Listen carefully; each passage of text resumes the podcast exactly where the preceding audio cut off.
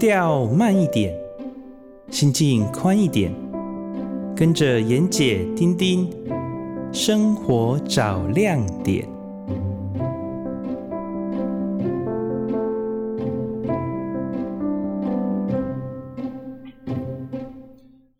各位听众朋友，大家早安！很高兴又在礼拜天的早上跟各位在空中相会。您现在所收听的电台是云端新广播电台 FM 九九点五，你所收听的节目是《生活找亮点》，我是主持人丁丁，我是主持人妍姐，妍姐早，大家早，丁丁早，嗯，诶，丁丁，今天我还是有继续上一集的上周的问题，想要问你一下。好啊，诶，这样吧。我应该说，既然小孩在学业方面，我们开放大学了，哎，多元入学了，好，他的学业跟证书、毕业证书已经不成问题了。第二个，我们谈到了训练他的一些独立思考啊，然后他的人人品啊、性格啊，这个我们也稍微聊了些，虽然都不是专家哈，我有你也跟我刚刚讲说，节目前你跟我说以后会请到。这方面特别专家来跟听众朋友们分享。那我有第三个问题，就是现在的小孩，我们如何训练他强健的体魄？这件事情，我认为也很重要。为什么呢？因为我认为未来是个病毒的世界，未来是个传染的世界，未来是一个呃，我们不知道会发生什么样的这个这个这个疾病的世界。我觉得，既然很多事情我们都已经循之有道、循之有理了，但唯独在训练小孩体能、健康、营养这件事情，我认为现在的父母都因为太宠小孩，舍不得小孩，让小孩偏食，无法让小孩吃苦，看舍不得小孩流浪，呃，流汗这件事情你怎么看呢？哎，不会，我觉得现在父母超舍得让小孩流汗，而且我们都花很多钱让小孩流汗。花钱让小孩流汗这件事怎么说呢？嗯，你知道现在有很多的场馆，它是专门 for 小朋友的。就是像我小孩他们两个哦，一个从国小一年级，一个从这个三岁开始，我就让他们去溜直排轮。所以就是有专门一群教练在教小朋友溜直排轮。那其他的，比方说羽毛球的也有。然后呃，我所知道的，在大女儿更小更小的时候，去这个美玉奥福唱唱跳跳也是一种运动。嗯。哦，对，所以其实现在的父母亲是很重视孩子体能的这一块。嗯、呃，是哈，那那那我就好像没有问题了。就是其实因为、呃、因为现在哈，我们各各样的研究都有显示说，这个在活动啊，还有游泳，好超多，我们也是花了很多的时间在让孩子去学游泳。就是其实现在已经各种研究都显示出来，这个运动会让孩子的。学习更好哦，你讲到重点啦！你看吧，又脱离不了这个窠臼吧？我反问你了。第一个，嗯、呃，感觉上哈，以我们过去成长的小时候的环境哦，感觉上这个也像是我在台北所经历的城市起了给养法，嗯、饲料鸡的法养法。我的意思是说，你还是把它放在一个室内的空间，让他去玩你可以控制的游戏。那再来就是，呃，你可能也认为这样的学习有助他大脑的发展，其实他学习的会更好。你还是有一个目的在那边。我比较，我刚刚讲的意思，可能我应该定义更清楚一点，就是我认为小孩子的玩耍没有目的的玩耍，就是他日后创意的泉源源泉源这件事情，在我的在我的法则里是存在的。所以我会问这个是，诶，例如说。我朋友的外甥读台北维格，嗯，那维格那个学校大家都嘛知道哈，第一个很难进，第二个功课很重，嗯、第三个大家都在比家世，嗯、所以呢都是都是心肝宝贝，嗯，那个在操场上稍微流个汗，呃，家长就开始说不行啊，这样子小孩太辛苦了，太累了啦，哈，然后如果说。呃，排什么户外的什么，就问说啊，这个安全怎么样啊？这个有没有冷气呀、啊？什么？所以我们讲一个就是比较比较一般的现象是。可是这个这个跟我认知的不太一样，因为我女儿的干妈是维格的老师。嗯，对，是。那他们就我所知，他们其实是蛮注重这个，像他们那个时候毕业的时候是要去爬玉山的。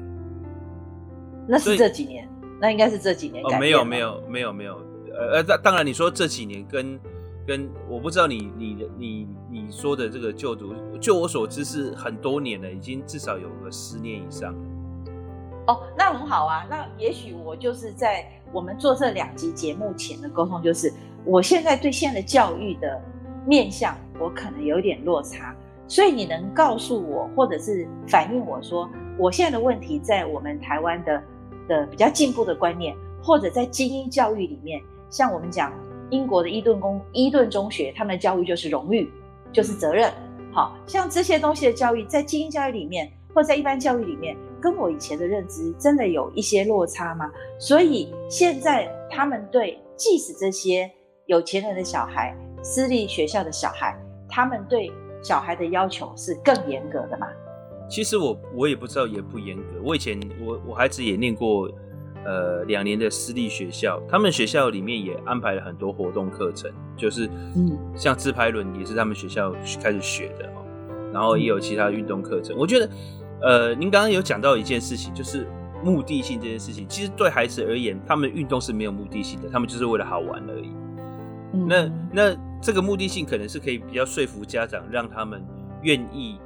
花这个代价去，因为这个是时间的资源跟金钱的资源，嗯，哦，那那让他们去，呃，愿意付出这些这些代价，让小孩子去运动。所以对对大人而言，他可能是需要一个目的性的，但是对孩子而言，他其实就是 just for fun，他不会，oh. 他不会觉得说我学习直排轮是要让我的以后学业成绩更进步，没有这件事情啊，他们就是好玩而已。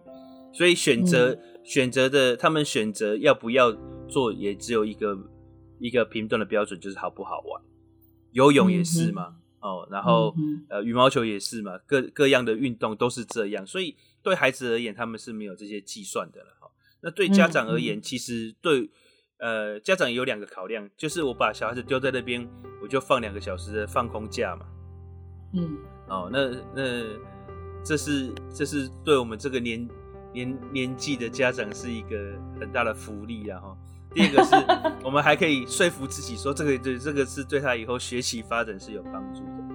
那您刚刚有再提到一个，就是台北市的，呃，其实现在台北市的资源真的非常的多，让这个我这个住高雄的都有点羡慕。我我的朋友住台北，他们有去一个叫做古道的课程哦，他们就是会。有老师带着家长跟孩子一起去这些呃古道去践行，嗯，哦，那完全就是在大自然里面走来走去，走来走去。哦、嗯，比方说七星山的啦，或者是阳明山到到金山的这个金包里古道啊，其实哎、欸，这很长哎、欸，那非常非常的长哎、欸，都是要一走要走一整天的这样子哎、欸。哦，对，哦，蛮出乎我意料之外的。对，那这个都是在台北市啊，在台北市，嗯、而且而且都是呃很多家长带着孩子一起去进行的。那所以也、嗯、也不是只限于精英教育啊，因为你刚刚提到维格，所以我我我我想到说我的呃这个高中同学哈，也是我小孩子的干妈，她在这边教书，他们其实也也其实也很注重孩子的体能。教育，所以基本上现在这个已经是呃一个共识了吧？就是呃小孩子其实就是要让他们运动，养成一个强健的体魄。不要说强健体魄，让他们有运动的习惯，不要每个都是饲料鸡啊。那我们小时候也没有这个问题啊，小时候就是操场上跑跑跳跳。但现在孩子是真的比较比较可怜一点啊，像。就我所知，我女儿现在在，因为她后来后来回去念公立的国小，因为这个私立的小学离我家真的太远了。我每天开车接送，无论是我我我接送或我太太接送，都花掉我们太多的时间哦。我们一天要将近两个小时在这个交通上面，实在是对我们来讲不堪负荷哈。所以还是让她回到离家里近一点的学校。可是她现在在这个。这个公立的学校老师限制他们下课的时候只能有两节下课，还是一节下课到操场跑跑跳跳，其他的时间他们就是必须要留在教室跟走廊。我就想说，哇塞，嗯、那这个对我们以前来讲，这是非常不可思议的一件事情啊。嗯，哦，那他们现在呃，可能因为管理的关系，或者是怎么样，我也不是很清楚。嗯哼，就限制他们能够去操场活动的时间。哎、欸，可是话说回来，他有去上安亲班嘛？哈，他们安亲班竟然会安排他们下午。写功课或是上才艺课，到一段的时间之后，嗯，到学校的操场去呃运动这样子，嗯哼，所以连安亲班也很重视这件事情，嗯、就是让他们有时间到学校去跑跑跳跳。嗯嗯嗯，哦，那就那就现在真的是也蛮出乎我意料的，我觉得蛮好的啊，所以我的旧经验应该都不适用了。我还记得，因为讲到你有讲到游泳嘛。我还记得，其实我两个小孩都是在台北的 YMCA 的系统所游泳长大的，都是从第一级游到第十级。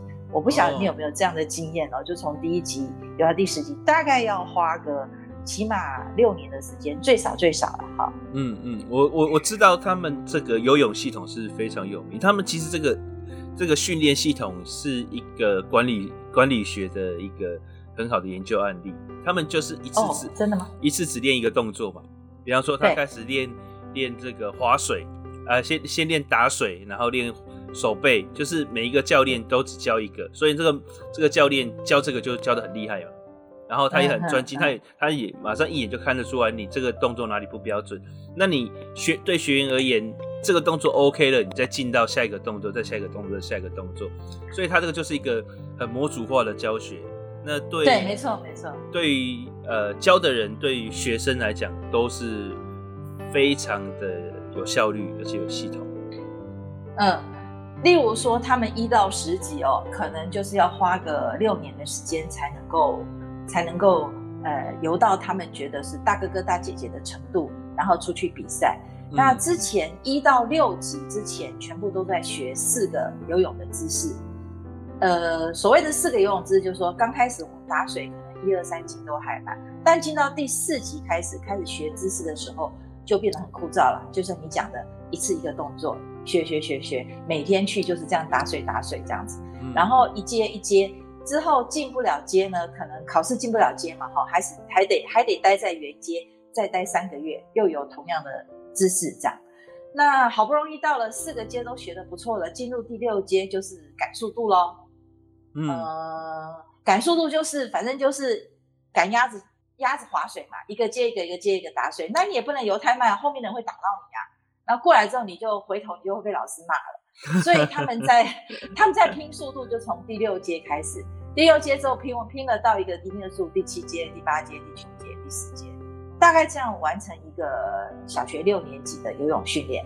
当然出来每个都还不错啦，只是说，呃。我用这个问题想跟你问一下，你觉得小孩到底是学单一的才艺项目、兴趣项目学到比较深入，还是应该让他广泛的，比如说音乐啊、舞蹈啊、体能啊、好才艺啊、英文啊这些呃作文呃广泛的这种所谓的遍地开花式的学法？你觉得还是一门深入式的学法？我觉得这个跟孩子。个人有关系吧，有些我我我知道有些孩子他是很容易就就很专注在某个领域，嗯嗯，哦，这个那他就他就你叫他去学什么，他其他的他可能也没有兴趣了，他就是想要学这个，他就是想要呃在在这件事情上面呃获得他的成就。嗯哼，那那你叫，比方说，他他就很对这个钢琴很有兴趣，你叫他去学画画，他可能就提不起兴趣来。那像我女儿呢，就是所有东西都学学学学学，学了一段时间之后呢，也花了我们不少钱，然后他就说他不想学了。嗯，对，那我也没办法怪他，因为我也是这样的人，兴趣广泛，对。其实兴趣广泛就等于没有兴趣了，所以我我从小也不容易对，我们上次就有讲到成瘾这个事情，因为我从小对很很事事情都不容易成成瘾或沉迷的原因，就是在这里。我的专注专注度真的不高了，我就是呃，应该说我专注度很高，但是时间不长。对，我小时候，我小时候应该不会如此吧？对对，爱爱是一个意志力的行动啊，这个跟这个是可以自己做决定的哈。但像我们，像我小时候，我连打电动玩具的时间都打不长。因为我们我小时候，我们的这个电动玩具的来源呢，一定是家长买。那我的这个电动玩具家长买的原因是什么？就是因为我的考试考，比方说前三名啊，满分啊，哦，就可以就可以买到这时候最新的，比方说任天堂。哦，再大一点的话，就是 Sega 五代这样子。哦，讲到这些，我都如数家珍。然后后来发现，其实我是有收集癖，我不是有电动玩具的。打电动玩具的欲望，其实我不太喜欢打电动玩具。我到长大还是不是不是很喜欢打电动玩具。只是我觉得，哎、欸，朋友有，我也希望有，就是这样。然后我就我就考试，反正对我来讲，考试就考高分嘛，或者是呃考前三名嘛，那我就可以拿到我想要的电动玩具。然后我拿到了，玩一玩，我觉得哦，我有了，但我也不会花很多时间上面。那、嗯、所以，我也没有办法去怪我女儿说：“哎、欸，恁爸开一个沙板，龟哥给你买一个树底，你个分一一学期的不爱饿啊？”呢，我也我 我实在很难去去指责他，因为其实他爸也是这样的货色嘛。所以你也是多方引导哈，让他接触广泛之后，选择他喜欢的、想要的。对，但我觉得最终他还是会找到自己的路子。像我后来。到大学，我发现摄影其实我真的很有兴趣的，我就就钻研摄影这样子。那我觉得，我觉得，呃，生命会自己找到出路啦。那我们父母亲的就是给他搭一个平台，这样子。嗯，对，那让他有自己学习的能力。呃，在这方面，我大概有你的先行经验，也是二十年左右嘛。哇，上次我们就有谈过，嗯，嗯，所以其实我有。有一个自己小小的心得，那呃也跟你这边跟听众朋友分享。但这心得我有经过一些求证。呃，你是我记得你就是好像有让孩子参加读书会，是不是？还是呃，应该是说我们刚好在教会的一个小学呃幼稚园哦，认识了社区的所有的朋友。其实我们那个教会的幼稚园蛮有名的，也蛮有一阵子高峰期，所以。前前后后两三年，应该我们认识有两百个以上的家庭吧。好，那大家都住在古亭的附近的社区，所以这样子，经由小孩就学、成长、就业、结婚，到现在，其实我大概有一个非正式的田野调查的观察期，大概长达二十年、二十五年以上。来观察这样，那这样两百个以上家庭，这样不不管是样本的数量或者是这个时间，其实是蛮有蛮蛮蛮具准确度的嘞。呃，应该是在那个年代的小孩，在那个区域环境下长大的，在那个区域环境父母观念下所成长的小孩，我们应该再把一些焦距把它调近一点哈。当然也有也会有例外。例如说，在那个区域呢，它属于中正区，大部分都是做生意的小孩，但是都已经是房地产啊，或店面或者代理品牌都已经行之有年了，所以完全没有所谓的生计的问生计的问题。嗯，第二个，我们是在中正区，属于中正中正国中，跟弘道国中，跟师专附小那样，呃呃，这个。分数差零点一，然后户口迁来迁去的竞争 超竞争学区，所以呃，父母的心态也会受这样大环境磁场的影响。我认为啊，哈，嗯，那第三比较缓和的是，我们是在教会的幼稚园，他不会强迫学写字、学写 b o h o m f o 的提前学习。我先把这个三个条件来设定，这样大家比较能够了解我为什么。接下来要阐述的一些状况。第一，那边的妈妈几乎没有上班，因为家里是很好的家庭，所以只有我一个在上班。嗯，全部都没有上班，就是专心带小孩、顾家里、看公婆，然后帮老公算账、会计，哈，做家里的大会计、总会计这样。所以他们陪小孩的时间很多，为小孩挑选各样才艺的课程也很多。这就是连带我请教你的第二个问题：到底小孩是要朱宗庆也参加，小云门也参加，卡内基也参加，金波里也参加？小骑士俱乐部也是会员，信也是会员，游泳也是会员。嗯，嗯，这样我们那边是充满了。呃，当小孩刚去小学一年级的时候，都是半天。他们的课呢，通常是从一点半开始排起，排礼拜一到礼拜五。然后呢，呃，到三点，三点半又是第二轮的才艺班排起，到五点才回家吃晚饭、洗澡。这样，那礼拜六、礼拜天就是家教。所以他们很多家庭都是一对一的家教，嗯嗯嗯，呃，我是在这样的环境下看，但是跟现在小孩可能不太一样。那我要讲的是，呃，所以我们那边大概当时流行什么才艺班，我大概都跟他们去试读过，有跟到上过，观察过，哎，我就跟去，但是我后来都没选择，嗯，呃，唯一让我动心的是朱宗庆，嗯嗯嗯嗯，小小打击班。嘿，但是当我发现他打的鼓是没有声音的鼓，我就没去了。啊？为什么？因为怕吵到邻居。哦。那一阵子怕吵到邻居，说他们发明了一种呃打下去没有声音的鼓啊，在家里练习才不会吵到别人。所以你可以想象没有声音的钢琴吗？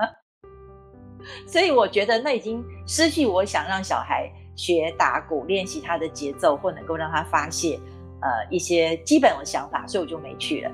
那我比较是可能上班比较不受他们的影响吧，所以我们家小孩就一门深入的学了两种东西，一个叫做游泳，嗯嗯嗯，一个叫做英文，嗯嗯嗯。所以英文我们是去伯克莱系统学的，所谓伯克莱系统就是它的教材是跟着一个纽西兰的一个一个这个课程，然后它基本上也是考虑跟国外衔接的。虽然我没有，我们没有要。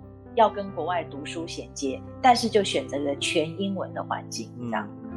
嗯，那我要说的是，小孩可能暂时对某些东西有兴趣，他可能是因为他的同才，他可能是因为一个兴趣，但是你要让小孩一门深入这件事情，几乎没有一个小孩做得到。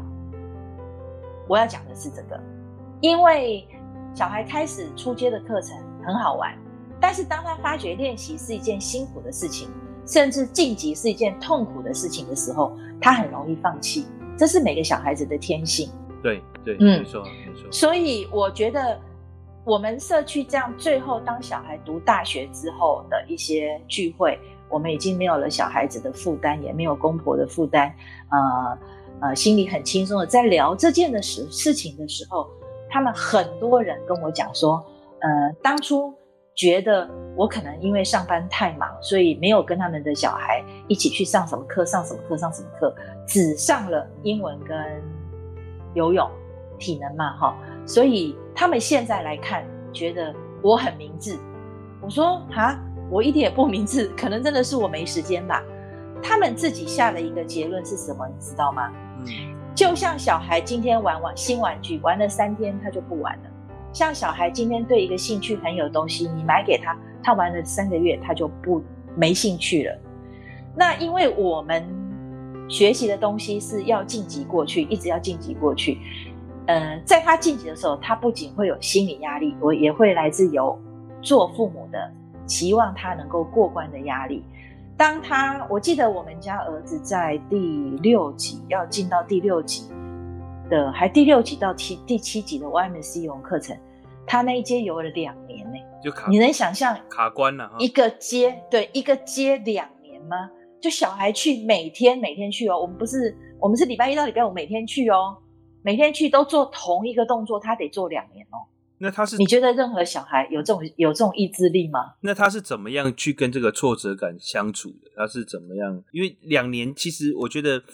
重点已经不是怎么去克服他，而是他在这个过程当中，他是怎么去跟这个挫折感相处的。我中间碰过他，其实跟我进去，他跟我说他进去游泳啊。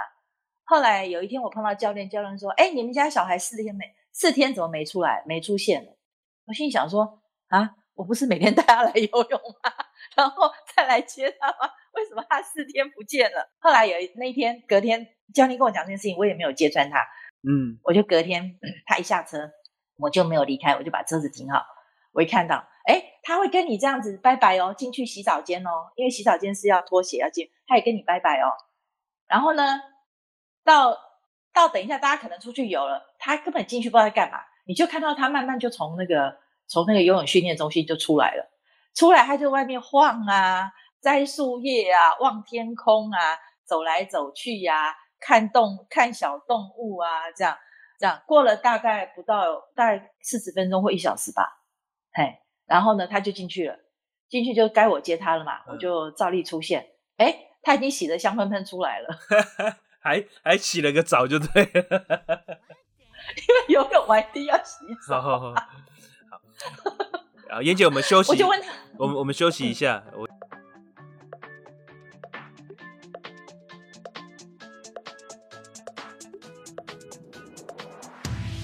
抹去你的小伤心。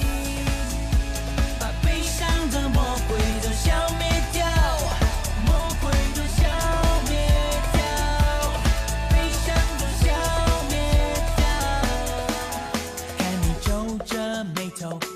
着眼角，嘴角下沉到腰，还不是想要的得不到，想做的做不了。也许你家不该要，看你事事重重，满腹的牢骚。头发乱的像草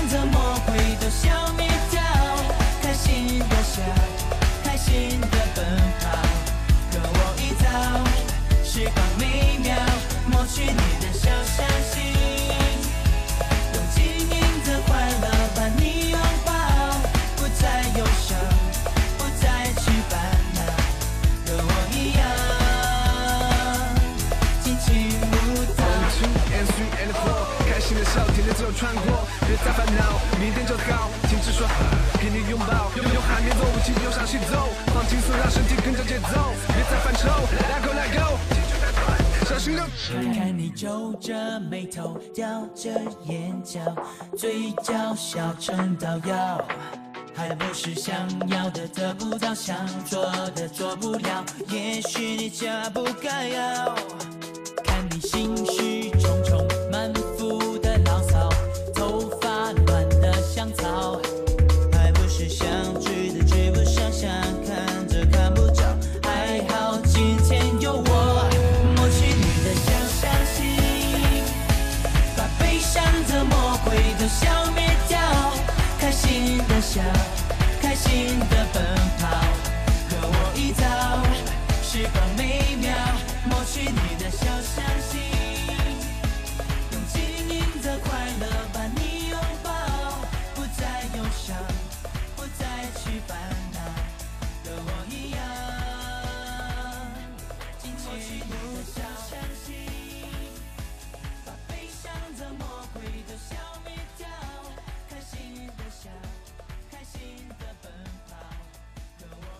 哎，妍姐，我要问你一下哈，是，你觉得这个过程是因为他厌倦所以卡关，还是因为他卡关所以厌倦？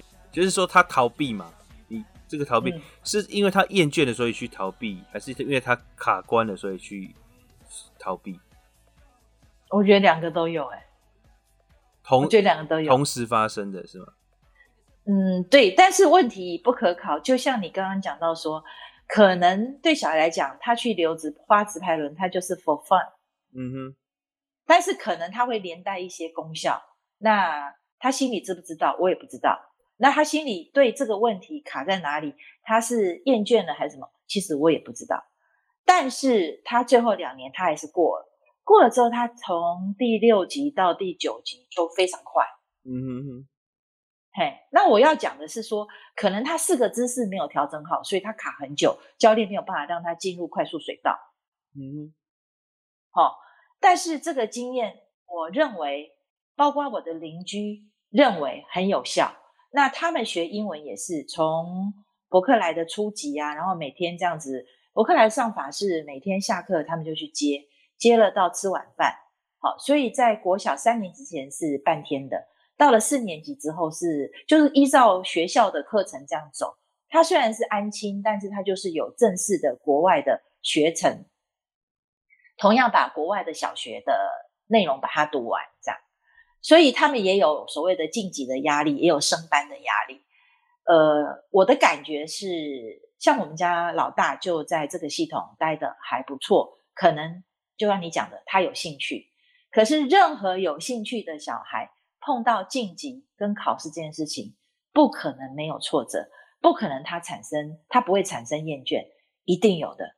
我们这个大人说实在的，厌倦期都常常在发生了，何况小孩不定性的、不定性的小因啊，我觉得，所以我觉得父母如果决定你让小孩学所谓一门深入的东西，要有一个心理准备，就是你要陪他走这条路，你不见得要陪他练习这件事情。我们很多邻居那些人。他们都是陪小孩在那边上课，上课完他们给老师建议呢，说老师你刚刚那个怎样怎样讲啊，我们去上别 别的班的课怎样怎样怎样啊，人家都什么设备，你们可以改解改良成什么样子？成精了，所以我就跟你讲，我们那个区域是真的很变态，就是对小孩投注太多的关切。嗯，好，那他们都没有，他们都学才艺，那个年代没有学体育，没有学体能的，只有我们家在学体能。嗯，那我要讲的是说，我觉得。这样长期的累积，我们的发现是在脑海的大脑回路里面形成一种惯性回路。就这个小孩，他如果送一门深入，然后他可以一直走下去，他会在这个过程，他比较未来他学习任何东西或者面对人生，他比较不怕挫折。哦，他比较不怕，他比较不怕停留在原地的时间，耽搁的时间，走路慢的时间。但是他知道目标在哪里，所以我觉得这件事情不是我自己观察出来的，是我的邻居观察出来的。他说，他们认为我很聪明，就是说会用这个来训练小孩的意志力、挫折力，好，然后持续力。我说没有啊，以前哪有这种三力还还是五力？没有啊。但是我只有跟他说，你既然学了，你当然是到第十级啊，前面人家能过，为什么你不能过？对不对？我们都是用那种父母的蛮横法嘛，人家可以做到，为什么你不能做到？他、啊、练习就练习啊，钱是我在花，又不是你在花，你怕什么？对，你就去，你就你就去那个去游啊，啊，今天不舒服，天不舒服还是得游啊。你在这边已经这么久了，你还不努力点，那怎么办呢？我觉得父母就只会用 这种蛮横法，但是他也跟你不懂，因为你是强迫他去的。但是当他一旦享受到晋级的喜悦，其实那一年多两年，他的原地踏步对他来讲都是一个过程而已，而这个过程会在他的脑神经元里面留下肌肉记忆，留下喜悦记忆，留下成就记忆。嗯、我觉得，嗯嗯嗯，就是其实、嗯、其实我觉得这个就是人生的缩影嘛，哈，只是我们让他嗯呃提早一点，而且在可可控制可控制的范围，比方说你一定会遇到卡关，遇到挫折。但是，嗯，我们不怕花时间，只怕不面对，对不对？然后，呃，遇到自己想要追求的事情，我们就是要付代价，不管这个是时间的代价、金钱的代价，我们就是，呃，要要好好的去做。那这个都，嗯、这个都是我们人生本来就要学习的功课。嗯，刚开始游泳的时候，我也是坐在那二楼玻璃屋上面。陪着那些所有在盯着那个每一个水道，说：“啊，这个是新来的小朋友，啊，这个是那个谁上次过没过关的，啊，这个是谁？那些每天在那边陪小孩游泳，品头论足了。对，陪小孩游泳的妈妈们，嗯、我也曾度过一小段这样的时间。对，我记得，我记得那些在已经在拼速度游很久的老鸟妈妈们啊、哦，他们在讲讲一个事情，讲讲我就说啊，没有啊，就是让他喜欢，让他会游泳啊，所以带他来啊。”他说：“哎呀，你这种选择是对的。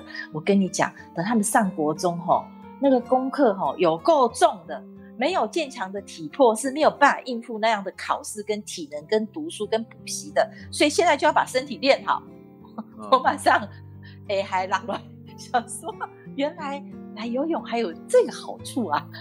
为了做国中生活做准备。”呃，也就是我，所以我说，有些时候你要给家长一些动机，不然的话，家长有时候其实是这样，就是你家长看到孩子没有动力的时候，家长也会跟着没有动力。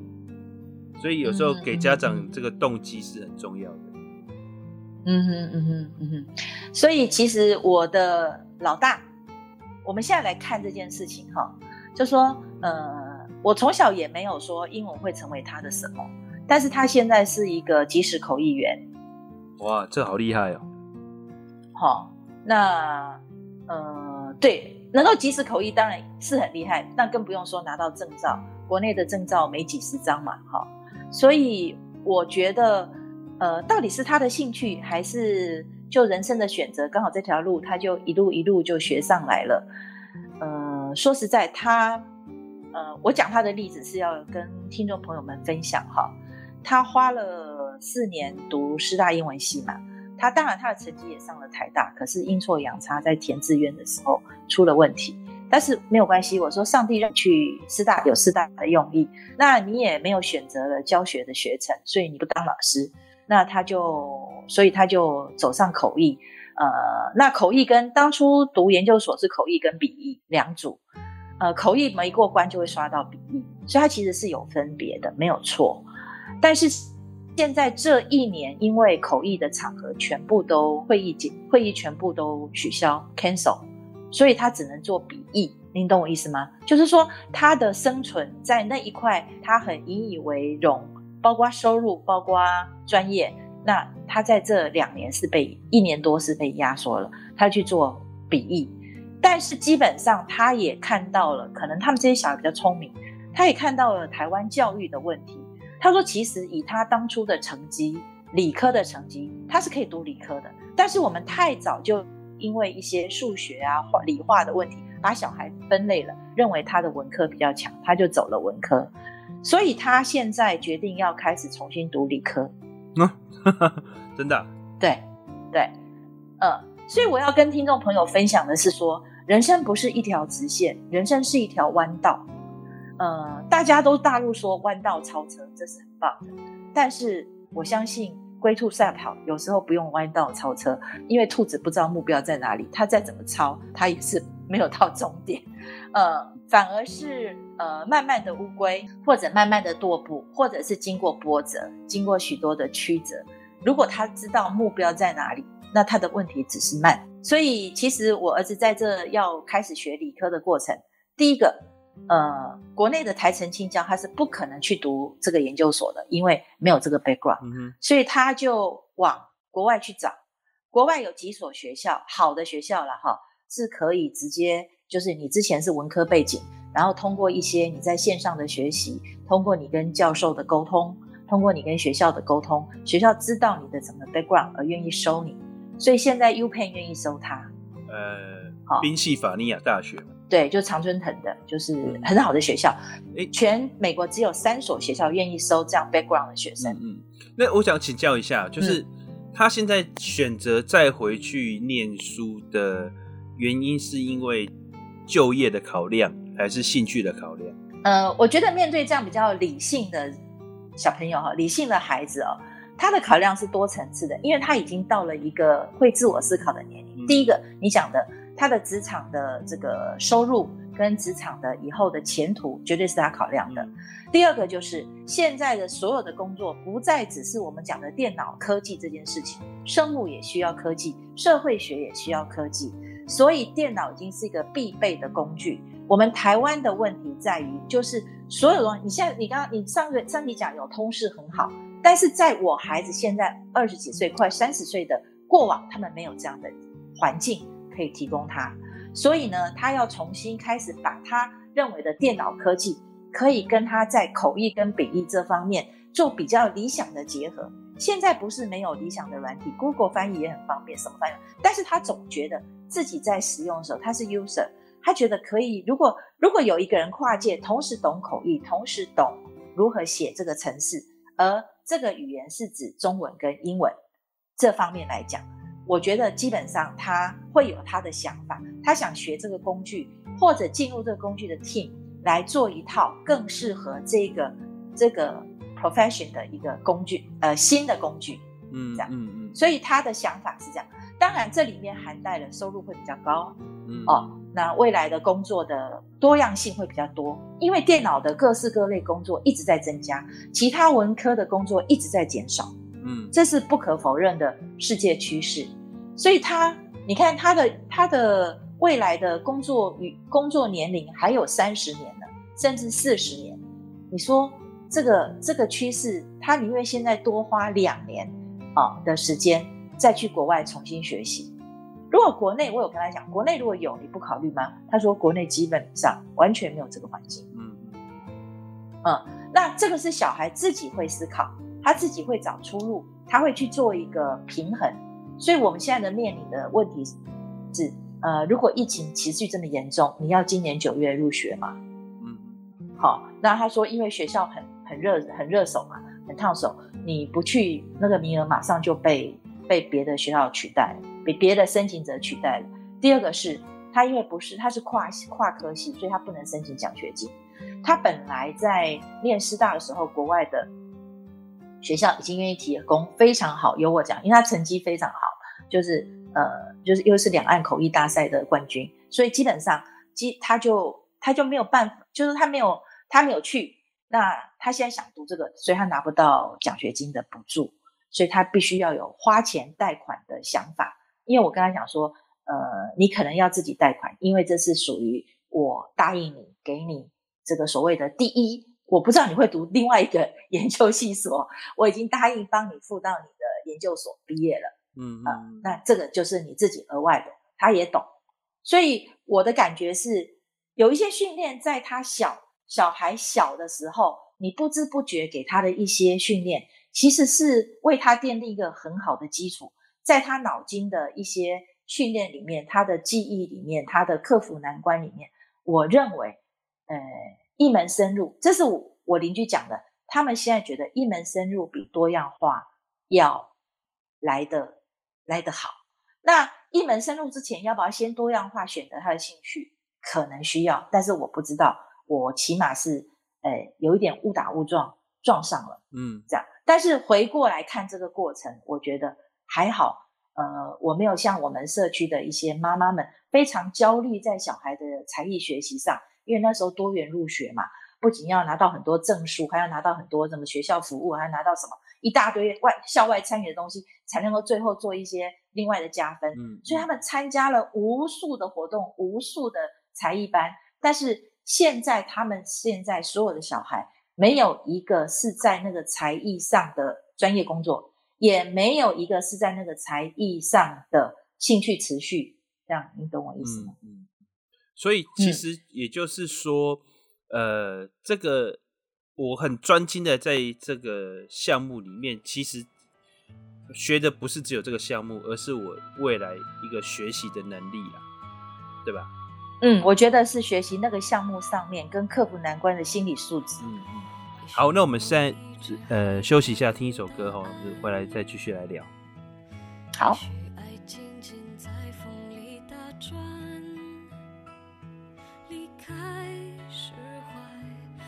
转又重来，有时候自问自答。我不要困难把我们击散，我责备自己那么不勇敢，遗憾没有。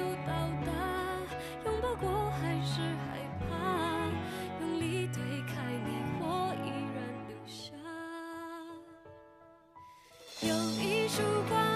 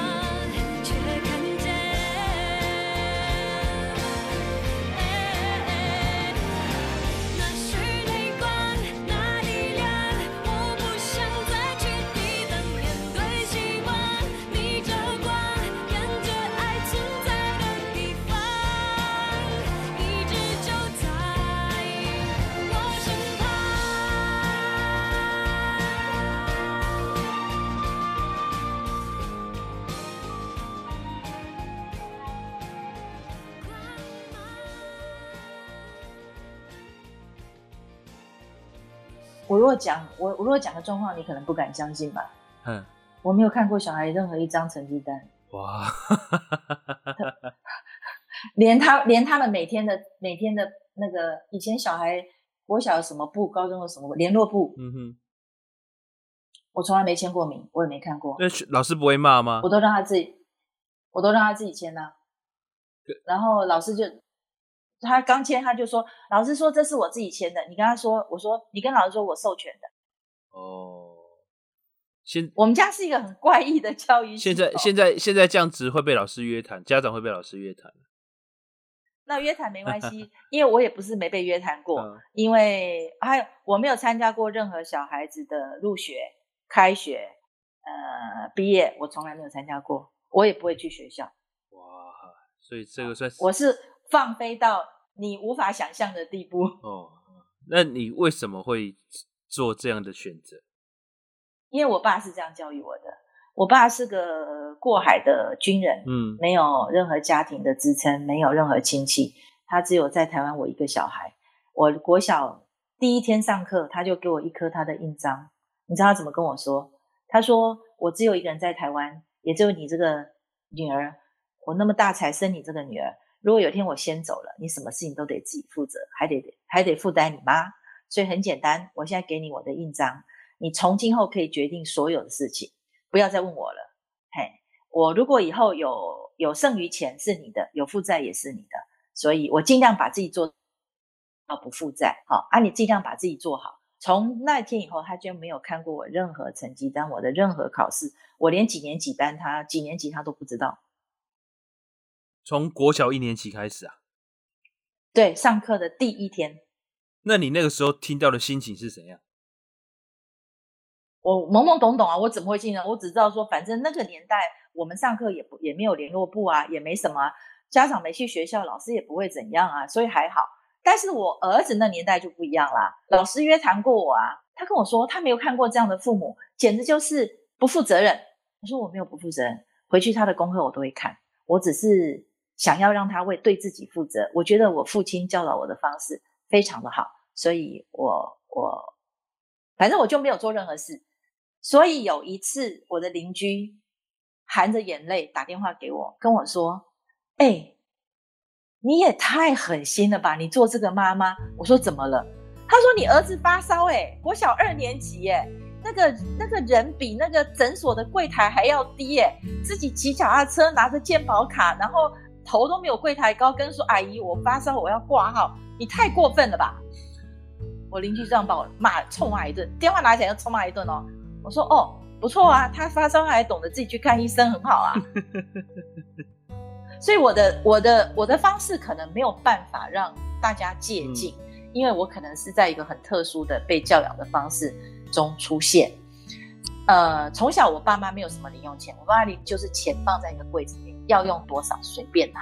所以我我我我也没有什么零用钱的概念，所以我一辈子都不知道我银行有多少钱。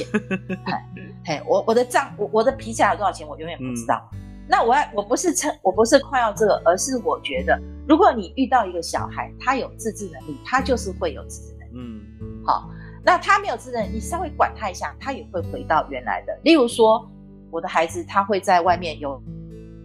当然后我就跟他讲说，你你这样你你这样游游泳这样课程不行哦，什么什么，他稍微压压，他会回去。可能我遇到的遇到的两这两个也是好孩子，但是我要强调的是，我真的不晓得我儿子在哪一班几年级，我当然知道了哈，因为要去帮他买午餐券嘛哈，我在外面订午餐他会送去，所以我当然知道他他的。但是班级之后，例如说，诶之后他就自己弄了，所以我真的不知道他在哪一班。或者是我刚开始分班，我知道，后来我就忘记了。我从来没有去过学校。那小孩知道我会去学校，一定是天大的事情哦。嗯嗯嗯。我记得我们家老大有一次跟人家跟在在红道国中跟人家玩推门的游戏，推到小指去压到小指裂了，就你推这边，我推这边，看谁力气比较大，推门这样。他推输了，所以小指裂了，裂了就去去敲过的啊。敲不完，我也没跟他讲什么。我第二天我就去学校，我就时间看我去学校，然后学校我也不知道几点下课，他有什么课我都不知道。我就进门房，我说我要找校长，可能我们记者当惯了或什么，我要找校长。他们找校长有约吗？我说没有，我是学生家长，谁谁谁这样。哦，他就让我进去了。然后他说你学你学生是哪一班？我说我也忘记了。我说我进去找一下。我记得二年不知道几班。那因为学校我也没去过，我就记得我就在二楼走走走，慢慢走，慢慢走，慢慢走。但他讲过他们的男老师什么，他有讲过了。那时候是下课时间，就刚好就咚咚咚下课了，所以我就看那小孩在那边晃啊。哎，我远远看到我儿子。在在跟人家也是在玩，然后小紫就包着一个纱布嘛，哈，然后我就这样看着他，突然觉得他觉得可能有人在看着他，他往我这边看，他吓了一跳，因为从他国小第一天我就没去过他他上课的场合，他吓了一跳，然后他就这样走过来，然后哦不是我在路上有有问他学生说，哎，请问一下某某某在。在你认识吗？在哪一班？刚好遇到一个认识，他就说在哪一班。嗯，他就那小孩子一定会先跑过去跟说：“某某某，你妈来了。”这样 所以他就他就远远就看到我，嗯、看到我，他吓死了，他就赶快跑过来说：“你来干嘛？”我说：“昨天你们玩推门的推门的人有几个？”他就说：“啊，就有三四个啊。”他说：“你把那个几个小朋友全部叫来一下。”好，然后他就把那几个小朋友叫来，因为都已经是很好的朋友嘛。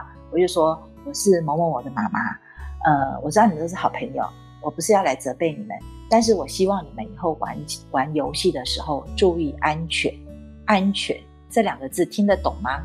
这样，那三个小朋友噼里唰，超哥说懂懂，这样我说没有，我只是要告诉你们，嘿，还好受伤的是孔令心，不是你们，如果是别人，我会担心，我也对不起你们父母，这样，所以我说。哎，所以就到此结束。我只是觉得我有必要来跟你们讲一声，哎，以后玩玩游戏要小心点。我就走啦。嗯、这就是我唯一去他学校之后，高中连校园在哪里我都不知道，永平高中在哪里我也不知道。然后后来到大学这样，我就没有去，没有去过他班上，所以他的同学我也没有他同学的赖，我也不知道他同学是谁。太有趣。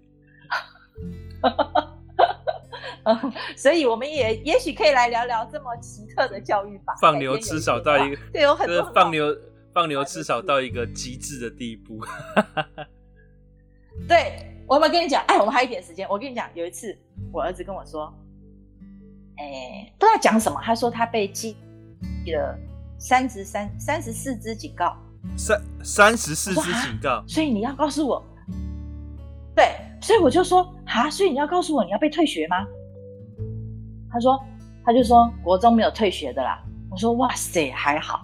那那不是三支警告一个小过，三支小过一个大过，三支大过就开开除了吗？他说义务教育没有啦。我说啊，所以嘞，那三次警告怎么办？你能毕业吗？他就说可以啦，反正我就是罚劳作啊，然后去服务啊，什么什么就可以了。那你看这时候我就会知道我要做什么。我说我说那这样很简单，我们有个协议。你告诉我你现在有多少时间，你可以把劳作，然后一个一个补掉。他就说他毕业前可以做到。我说你确定？那为了怕你毕业前做不到，你在毕业前提前一个月给我做到，可以吗？他说可以。然后我就说好，那我就不管这件事。那我能不能知道原因？你为什么被记三十四支警告？这样我就说我可不可以知道原因一下？这样他就说哎呦，就我们那个教官嘛，每天早上在门口检查仪容啊。啊，那个那个衣服要放进裤袋里面啊，要要系皮带啊，我就不喜欢放进裤袋里面，我就喜欢拉出来啊。见到一次就就系一个，见到一次就系一个啊，这样。我说，哎、你还不愿意，还是不愿意扎进去？他说不要，家具很热、欸，哎，在外面这样晃一晃，风比较凉，这样。我说好了，那这无伤大雅，算了。我就也没再要求他了，就这样。嗯，大概这就是我们家的妈妈的教育方式吧。因为我们家教育是我在管的，在这方面。对，太有趣了。好，那我们今天时间也差不多了，谢谢呃各位听众一个小时的陪伴。那我们呃这个有趣话题，我们希望以后有机会的话，我们再继续聊下去哈。好，OK，对对对。这 让大家 也让你丁丁大大开眼界，大开眼界。OK OK，好好好，拜拜，拜拜拜拜，各位听众，丁丁，拜拜拜拜。